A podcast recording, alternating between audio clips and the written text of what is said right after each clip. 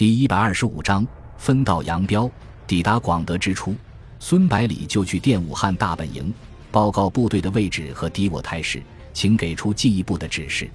同时，孙百里也提出了自己的建议：日军的全部主力部队都南下追击自己率领的部队，只有第十三师团驻守南京，兵力薄弱，可以乘机集中南京附近的国军发动反攻，把首都夺回来。以十九路军为主体的南线集团，则在保持和日本华中方面军接触的情况下，且战且退，向皖南山区退却，使其无法及时回师增援。然而，大本营的答复却是命令部队继续向西南方向转进，在铜陵和安庆之间渡江北上，准备保卫徐州。因为在上海失守之后，南京和徐州形成犄角之势，日军要想取得战略上的主动。也必须夺取徐州，而日军的华北方面军的确正在向徐州逼近。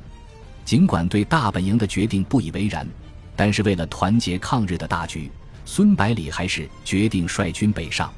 可是，当李从文战死之后，孙百里立即改变了决定，不顾一切的准备给他报仇。而十九路军上下更是群情激愤，被仇恨冲昏了头脑。送走李从文的灵柩之后。几个中央军的指挥官一起来到孙百里的指挥部，准备在离开之前做最后的努力，希望能够说服他放弃报仇的念头。桂永清说道：“孙将军、李将军阵亡，我们也非常悲痛，恨不得立即给他报仇。可是，在目前的情况下，敌我力量悬殊太大，实在不适宜与日军决战。”孙元良补充道：“是啊，现在我们的弹药都快接济不上了。”怎么打？更何况这里距离杭州只有两百多公里，日军随时可以从海路增兵，包抄我军后路。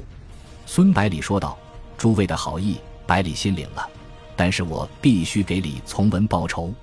你们不要以为我是被仇恨蒙蔽了双眼，我考虑的非常清楚。”接着他指着地图说道：“敌人的重藤支队和台湾步兵旅团正从杭州赶来。”准备和松井石根的部队配合，围歼我军于广德地区。目前已经抵达距离广德县城三十公里的牛头山附近。由于第七十八师的顽强阻击，松井石根至少还有两天的时间才能够赶到，而这两天已经足够我们歼灭重藤支队和台湾步兵旅团。然后，孙百里看着几个中央军指挥官说道：“而对于大本营的部署，百里实在不敢苟同。”日军进攻上海，我们就保卫上海；日军进攻南京，我们就保卫南京；日军进攻徐州，我们就保卫徐州。虽然我们在浴血奋战，可是却始终被敌人牵着鼻子走，怎么能够掌握战略主动？国军行军基本上还是依靠两条腿，长途行军，在精锐的部队都变成了皮兵，而敌人却是机械化部队，又有海军协助。即使千里奔袭，也能够保持旺盛的战斗力，再加上火力的优势，国军怎么抵挡得住？桂永清点头说道：“你的分析非常精辟，切中要害。回去之后，我会向大本营详细报告，希望能够说服他们改变成命。不过，此地确实不宜和日军交战。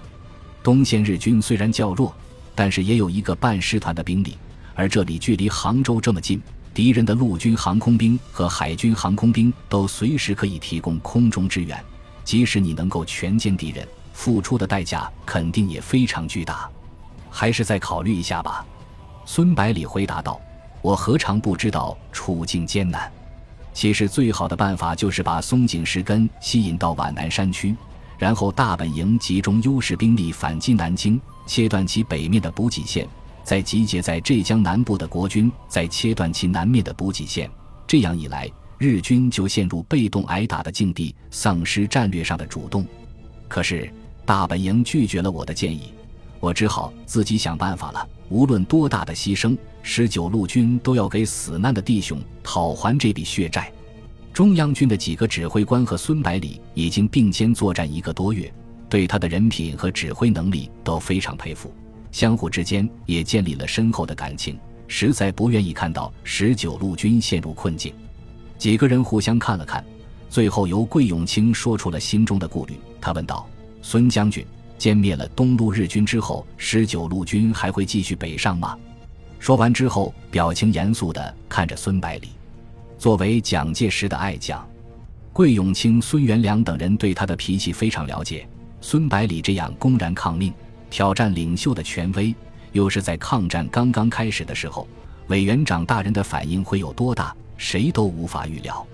孙百里轻轻一笑，用不容置疑的口气回答道：“打完这一仗，我们十九路军会返回福建，稍事休整之后，再和日军决战江南。如果北上的话。”也是在光复南京之后才会考虑的。接着他又说道：“委员长那里，我会去电解释。以十九路军巨大的牺牲和辉煌的战果，我想大本营不会苛责的。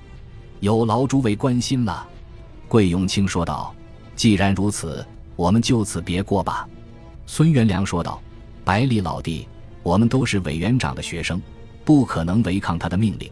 希望你能够体谅我们的苦衷。我们也知道。”让十九路军独自面对强敌，实在说不过去。不知道有什么忙可以帮的。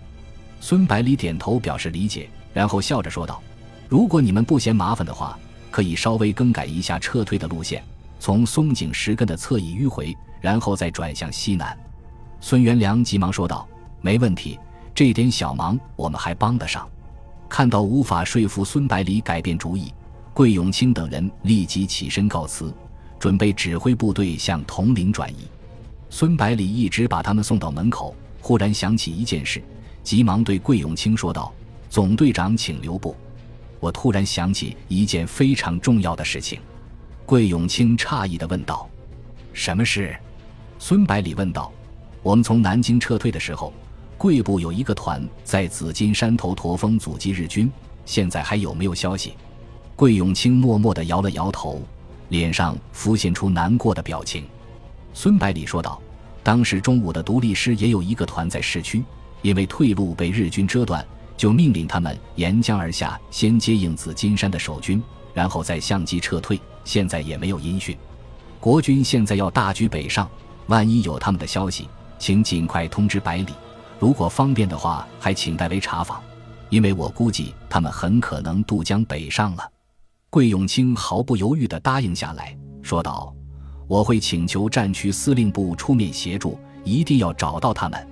我也同样牵挂着幸存下来的弟兄。”当天下午，中央军第八十八师、第八十七师、第三十六师和教导总队和十九路军分道扬镳，掉头向西急进，消失在起伏的山峦之中。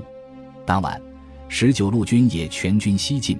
于县城正西的五龙山设下伏击圈，在广德留下一个营的兵力作为诱饵，引诱从杭州西进的日军。